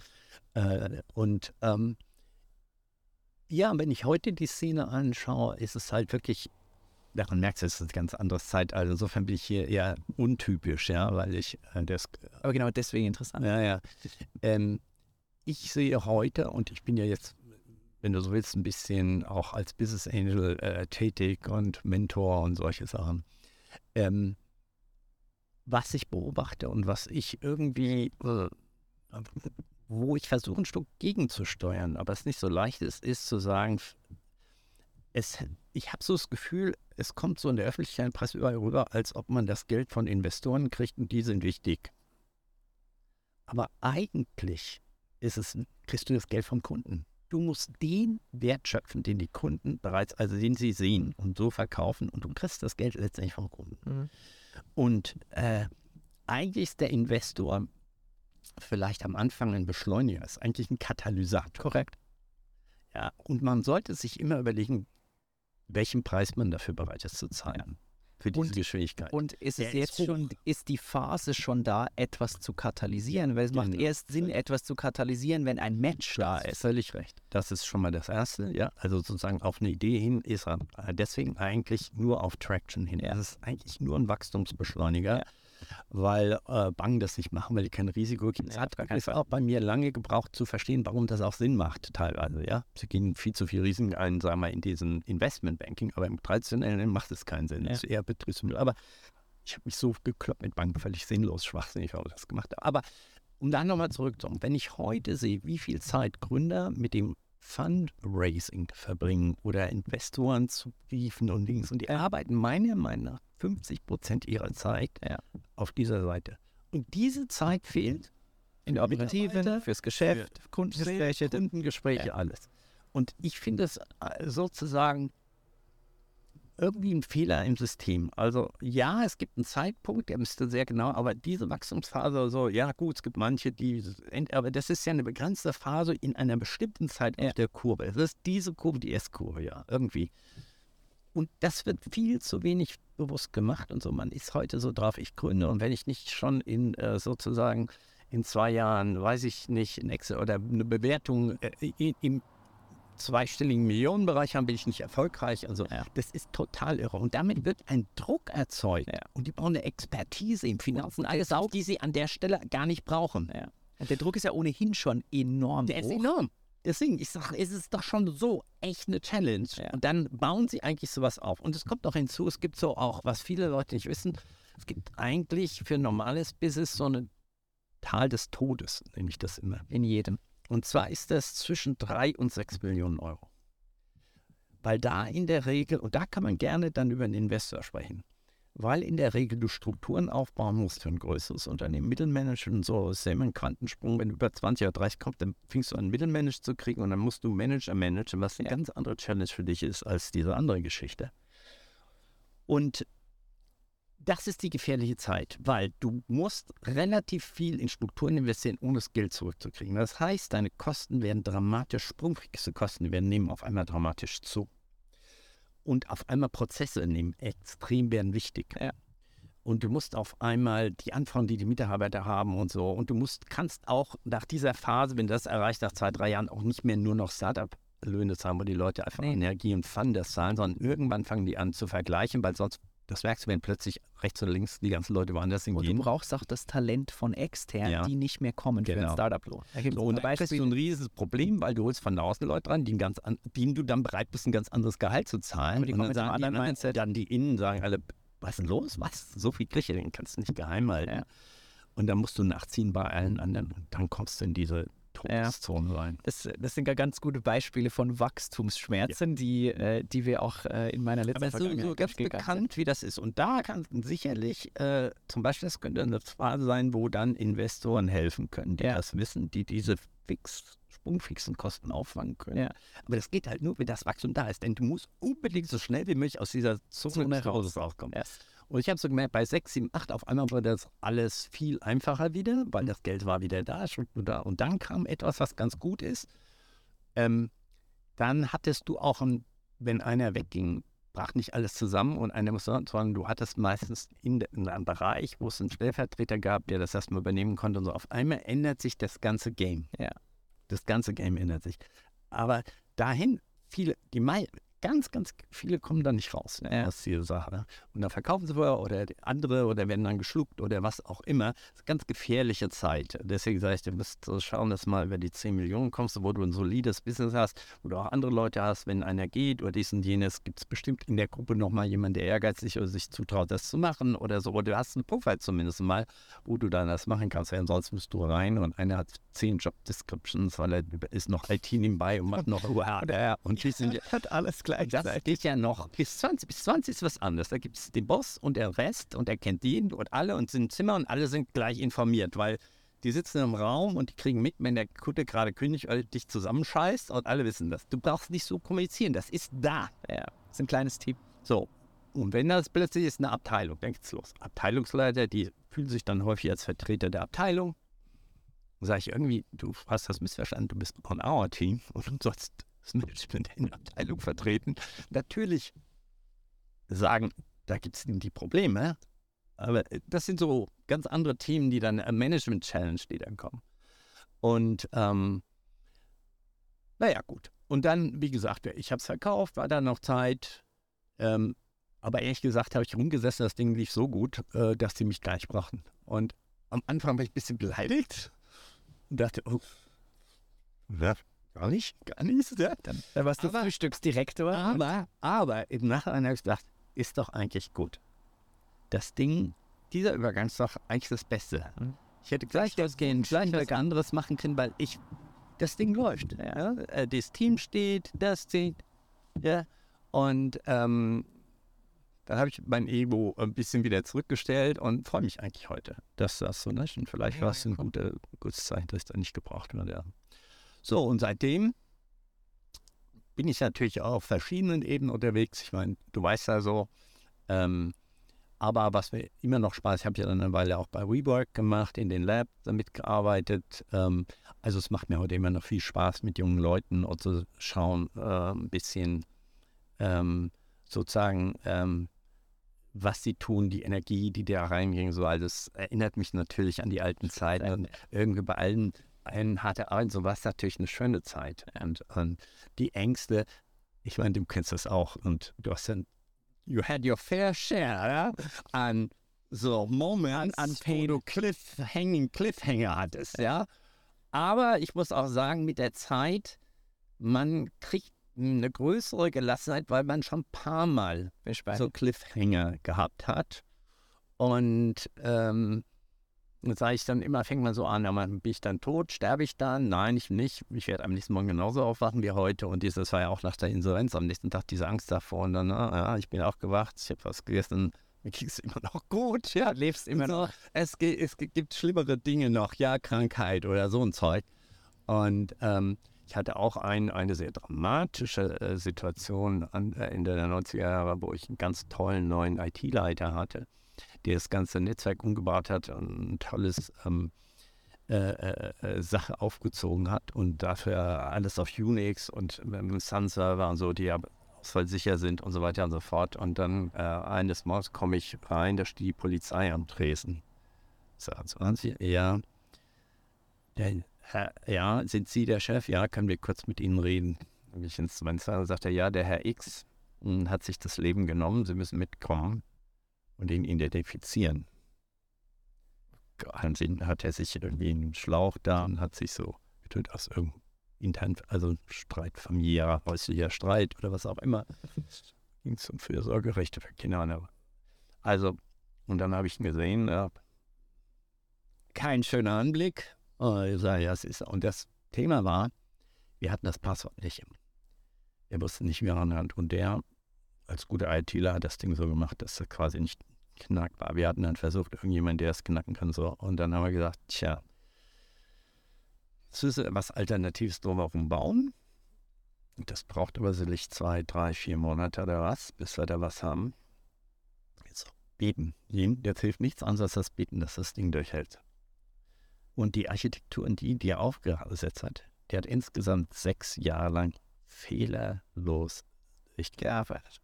Also es war, muss man auch Glück haben im Leben bei allen Pech. Also kannst du dir vorstellen, was damals Panik und solche Sachen kommen immer mal, aber dann kommt, hat man auch mal Glück. Ja, also das tut sich auch ein bisschen ausgleichen. Und ich glaube, Napoleon hat es ja mal gesagt, dass äh, immer wenn so ihm einer vorgeschlagen, der sollte einer so eine General sein, Esquial de la Fortune hat er auch Hat er Glück, Glück. auf seiner Seite, hat er das als Verbündeten. Und ich denke, ja, wir brauchen auch Glück und viele Unternehmer, die alle erzählen, wie toll und was alles. Also ich würde sagen, Es ist ganz viel Glück mit dabei. Glück. Aber es wo Momente kommen, wo im richtigen Augenblick einfach Dinge passieren, die waren nicht planbar, nicht so. Ja. Aber es gibt auch schlecht. Also es gleicht sich aus ein bisschen. Naja, also insofern wird man dann auch bescheiden in der Hinsicht. Ja. Christoph, ein krasser, krasser Werdegang äh, von EBS, äh, Philosophie, Wirtschaft äh, hin zu HP und dann äh, die Eigengründung, Insolvenz und wieder was Neues und aufgebaut. Äh, jetzt haben wir ganz viel über Business gesprochen. Ich würde äh, gerne noch zwei, drei private Themen ansprechen und will das in einem Format namens teuflische und himmlische Fragen machen. Aha, wie Glück und Unglück. Und Jetzt na und natürlich, natürlich, natürlich starten wir mit den teuflischen Fragen. Ja. Christoph, welchen Teil deines Lebens findest du am wenigsten nachahmenswert? Ich glaube, ähm, vielleicht äh, diese Insolvenz, also für mich ist es gut gegangen, aber man sollte sich das doch wirklich überlegen. Gut, Das, das ist, ist ja nicht, nicht so eine gewollte Entscheidung, die Insolvenz herbeizuführen, aber das war sicher Ja, eine der härtesten Das war ja in gewisser Weise schon gewollt. Und da würde ich heute sagen, äh, das hätte man anders und besser machen können. Ja. Ähm, das hat sehr viel Zeit voraus, sehr viel Verletzung, sehr viel auch intern an Zweifel. Und ähm, ich muss ganz ehrlich sagen, es gibt, man sollte andere Lösungen. Ja. Ähm, weil viele heute manchmal so die Idee ist, in den USA heißt ja so, wenn einer nicht ein, zweimal Insolvenz gemacht hat, wollen Investoren nicht investieren. So, das mag in Amerika so sein, in Deutschland auch heute noch ist es keine Aber das, das finde ich schon bemerkenswert, dass der Mindset in den Staaten da deutlich fehleraffiner ist, ähm, wohingegen hier immer noch so ein, eine Brandmarkung und die Stempel. Sanktionen sind auch anders, weil hier häufig auch Banken finanzieren. Korrekt, ja. ganz anders. Dort investieren Privatleute und ja. Alright. Zweite teuflische Frage. Was ist deine ungewöhnlichste Angewohnheit? Äh, bestimmt, ähm, dass ich häufig tatsächlich doch Lösungen für Probleme in Büchern suche oder so. Das weißt du ja auch, Mhm. gell? Du bist, Und- du bist der krasseste Bücherwurm, den Ja. ich kenne. Und, und ähm, tatsächlich, glaube ich, ähm, äh, würden heute das viele nicht verstehen. Die sagen, da gehe ich in YouTube oder da gehe ich, weiß nicht, wo immer, äh, äh, im Buch, im Buch, das, die, die wurden doch vor wahrscheinlich 50 50 Jahren Jahren. geschrieben und so ein Zeug. Und trotzdem ähm, habe ich, ist für mich immer gut gelaufen und läuft auch und ist heute noch gut. Ja. Es werden immer noch Bücher Du, geschrieben. du wohnst ja auch gefühlt in einer Bibliothek. Wir waren vorhin im Vorgespräch zu Hause und da ist eine riesige Bücherwand. Ja. Mega ja. cool. Nächste teuflische Frage. Was machst du, um andere Menschen zu beeindrucken? Das sind wirklich teuflische Fragen. Ähm, also es ist ganz schwierig, ähm, weil ich selten in so einer Situation bin, wo ich mir bewusst bin, dass ich irgendjemanden beeindrucken möchte. Jetzt würde ich sagen, jeder will irgendwo ein First Impact oder so machen. Ich glaube, dass ich etwas mache, was schlecht ist, was man nicht machen soll, dass ich vielleicht äh, zu viel quatsche Mhm. und ähm, tue genau das Gegenteil. Und das, darüber bin ich mir auch bewusst, äh, dass ich das nicht machen soll. Aber irgendwie, insofern ist es auch eine schlechte Angewohnheit. ja. ja, ich rede wahrscheinlich zu viel. Ne? Weil alles Mögliche, das muss, muss nicht, äh, das muss nicht mein Chef oder dies oder von mir sein. Der weiß halt, dann äh, fange ich an mit irgendeinem Buch und setze voraus, sag, du kennst es ja jeder und das. schon, das ist auch eine dieser unangenehmen Sachen. Äh, äh, du kennst ja, wo ihr schon einen Aufstand gemacht habt, sagt Christoph, hör mal auf mit dem, du kennst das und du weißt das ja. Äh, willst du mich damit beeindrucken? Und da will ich sagen, das mache ich nicht, um mich zu beeindrucken, sondern eigentlich um Connection, gleiche Sachen herzustellen. Dann muss ich irgendwie merken, nee, das war, war keine gute Idee. Hast du eine Zahl im Kopf, wie viele Bücher du gelesen hast in deinem ganzen Leben?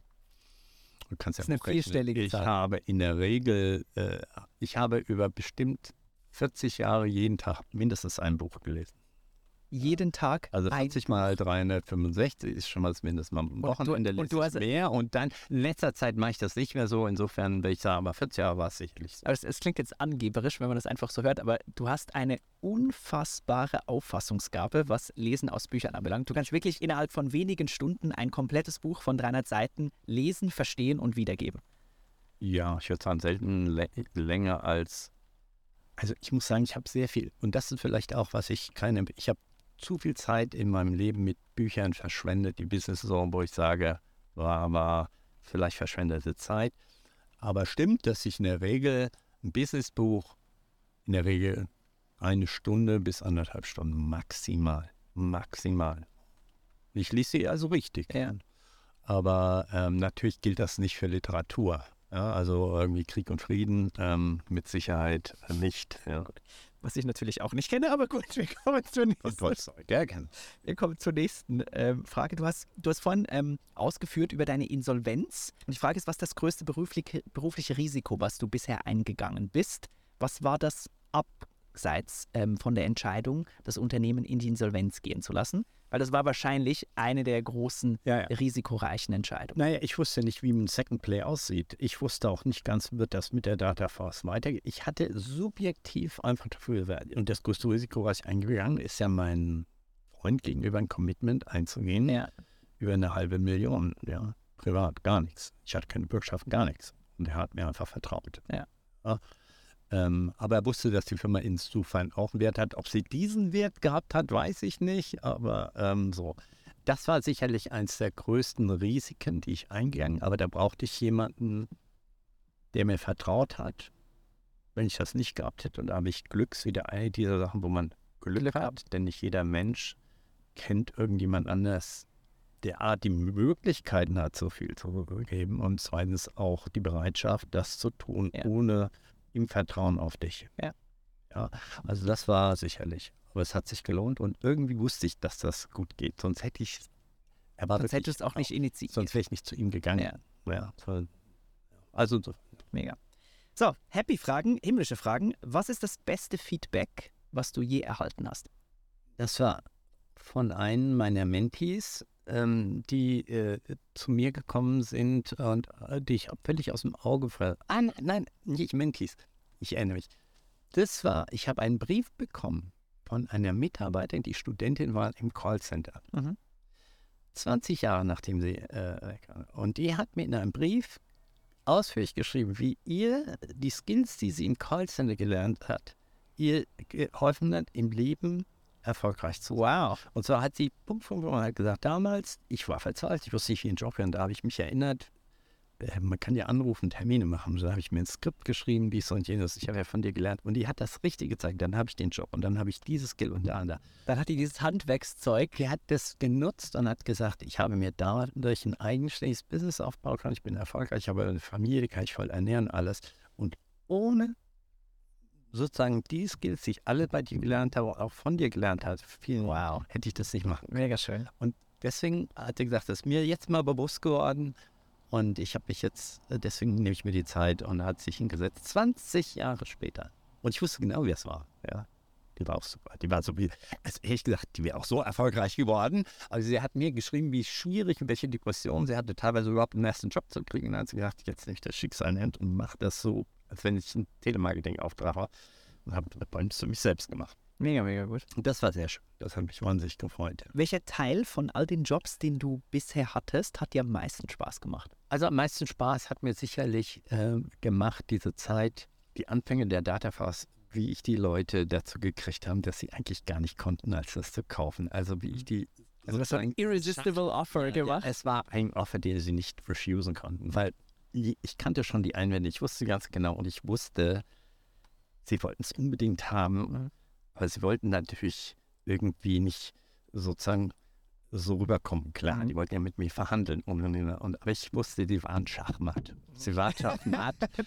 äh, weil es du hast das Game keine- gebaut. Vor allen Dingen, weil ich wusste, je mehr das haben wollen, äh, und vor allen Dingen VW, Ja. dass sie immer mehr unter Druckzwang kamen. Und Dass die das auch noch. das war natürlich sozusagen ein schönes Gefühl, wobei ich muss eben eins auch sagen, vielleicht nochmal als kurze Lehre dazwischen. Erstens, du sagst, es ist so super, wenn man so ein Einkommensmodell hat, wo man Jahre weiß und so. Es hat eine Riesengefähr, Riesengefahr, ist Complacency. Weil du kannst fast nicht mehr radikale Reformen oder Dinge oder Anpassung ist sehr schwierig, weil alle Leute sagen, warum machst du es? Läuft doch alles und so, mach doch hier keinen gemächlich so. und man kommt in einen Trott. kriegst keinen Druck mehr rein für Veränderungen. Manchmal weißt du, du siehst Dinge, die ändern sich, du musst jetzt die Chancen ergreifen, wo es dir gut geht. Und leider geht es nicht, weil die Leute sagen, es geht gut, warum ändern?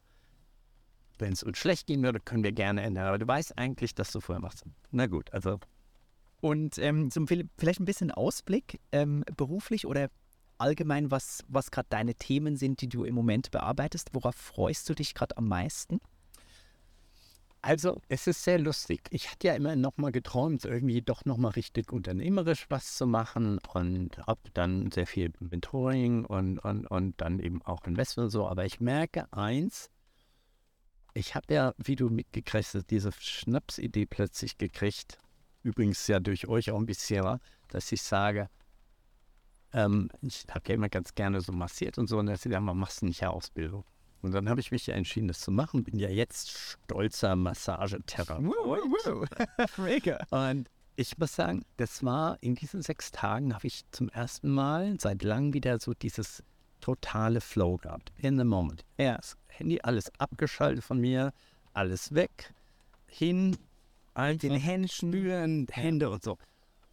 Und ich glaube, das hat bei mir jetzt ausgelöst und sagt, ich möchte wieder gerne mehr auch was mit den Händen oder was machen. Ja. Also Physisch Buch. Ich produzieren. lese auch nicht mehr ein Buch am Tag übrigens. Ja, das ist eine radikale Änderung. Ja. Äh, Tochter, alle, die merken das mit Sorge und sagen, hast du Depressionen oder irgendwas? Das ist ein Gegenteil. Ja. Also dieses tatsächlich jetzt was für sich zu machen, indem man physisch mit Menschen und diese Sachen, das ist etwas, was ich gerne weiter verfolgen Mhm. möchte. Und äh, natürlich macht es mir auch Spaß, mit jungen Leuten was zusammen machen. Aber es muss nicht unbedingt als Investor sein, sondern einfach nur als Men Mentor reicht Ja. auch oder so. Aber dieser soziale Aspekt und auch, auch dieses physisch sehen, den Effekt, was du sagst, das hat mir eine unheimliche Befriedigung gegeben. Und insofern bin ich da sehr untypisch und ähm, ja, Ja, ich vielleicht feier ist das, Christoph. eine totale Schnapsidee. Aber gut. Aber es fühlt sich gut an. aber es fühlt sich sehr gut an. Mega gut. Und ich merke auch etwas, ist vielleicht eine Bahn, in die das gehen kann, ähm, dass ich dann mehr und mehr über den Körper erlebe, dass es auch andere Aspekte, für die ich sehr verschlossen war. Du weißt, ich bin nicht sonderlich offen für andere Erfahrungen. In meinem Leben noch nie ähm, Marihuana oder irgendwas. Ich habe keine Tendenz zu irgendwelchen Süchten gehabt. Ich habe ja auch nie geraucht oder so. Aber sozusagen, dass Körper und Geist eine Einheit bilden und dass man über den Körper auch Connection oder sowas kriegen kann und Mind beeinflussen kann, das habe ich jetzt doch ein Stück weit erlebt. Das heißt jetzt nicht, dass ich irgendwie jetzt abzischen werde in irgendwelche anderen ähm, Sphären. Sphären, aber, aber das möchte ich doch vielleicht ein bisschen mehr mich drauf einlassen, was ich bisher nicht gemacht habe. Mega, mega cool. So, zum Abschluss, Christoph. Zehn schnelle Fragen, die du bitte ganz impulsiv beantwortest, sind Entweder-Oder-Fragen. Und wir beginnen mit Marathonläufer oder Sprinter. Marathon. Behalten oder teilen? Eigentlich teilen wir. Delegieren oder selber machen? Delegieren. Gründer oder Manager? Gründer, absolut. Um Erlaubnis fragen oder Entschuldigung sagen? Eher Entschuldigung. Schwächen verbessern oder Stärken stärken?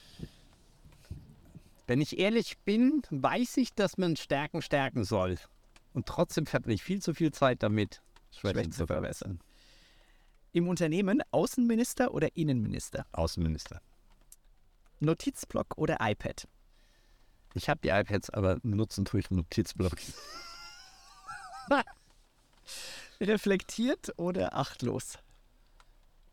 Ich würde sagen, zu reflektiert in bestimmten Sachen und achtlos da, wo ich eigentlich reflektiert sein müsste. Also ich schaffe es nicht, die, das richtig zu kriegen. Ähm, aber einem natürlich eigentlich schon eher reflektiert. Und letzte Frage, play it safe oder all in? All in. Geil. Christoph, das war ein mega, mega cooles Gespräch. Ich wusste viele Dinge, obwohl, ich, obwohl wir uns gut kennen. Äh, nicht so, wie du es jetzt heute geschildert hast. Ähm, deswegen vielen, vielen Dank für dein Vertrauen und dass du das so offen äh, und cool geteilt hast. Danke. Hat mega Spaß gemacht. Vielen, vielen Dank. Bis Ja, zum nächsten danke auch. Podcast. Dankeschön. Ja.